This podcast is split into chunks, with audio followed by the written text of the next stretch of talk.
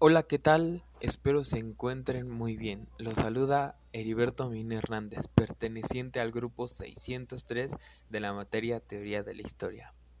Hoy les voy a hablar acerca de un fragmento de la obra Tiempo y Narración en su segundo tomo, escrito por Paul, Paul.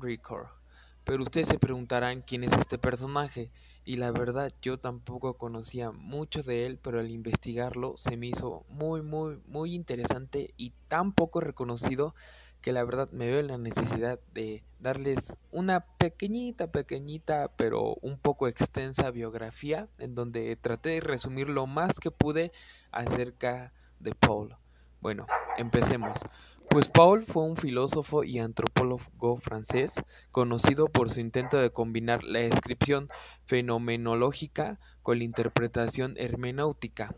Los primeros años de Paul estuvieron marcados por dos hechos sumamente importantes. El primero fue que nació en una familia totalmente protestante, convirtiéndose así en un miembro de una minoría religiosa en la católica Francia. El segundo es que su padre murió en 1915 a causa de la Primera Guerra Mundial. Para esto él tenía tan solo cuatro años de edad. Debido a este suceso, él fue educado por una de sus tías con una pequeña pensión que se les asignaba a los huérfanos de guerra, vaya.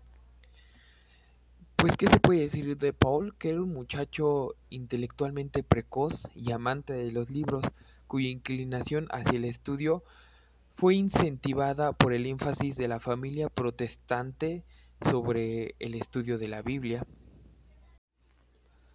Para 1937, Paul se licenció por la Universidad de Rennes y en 1934 comenzó sus estudios en filosofía en la Sorbana, en Francia, donde fue influido por Gabriel Marcel. La Segunda Guerra Mundial interrumpió la carrera de Paul y en 1939 fue movilizado para servir en el ejército francés. Su unidad fue capturada durante la invasión a Alemania de Francia en 1940, por lo que pasó cinco años como prisionero de guerra. Tiempo después de este suceso, en 1956, para ser más precisos, consiguió su cátedra de Filosofía General en La Soberana, por fin. Este hecho marcó su ascenso como uno de los más prominentes filósofos de Francia.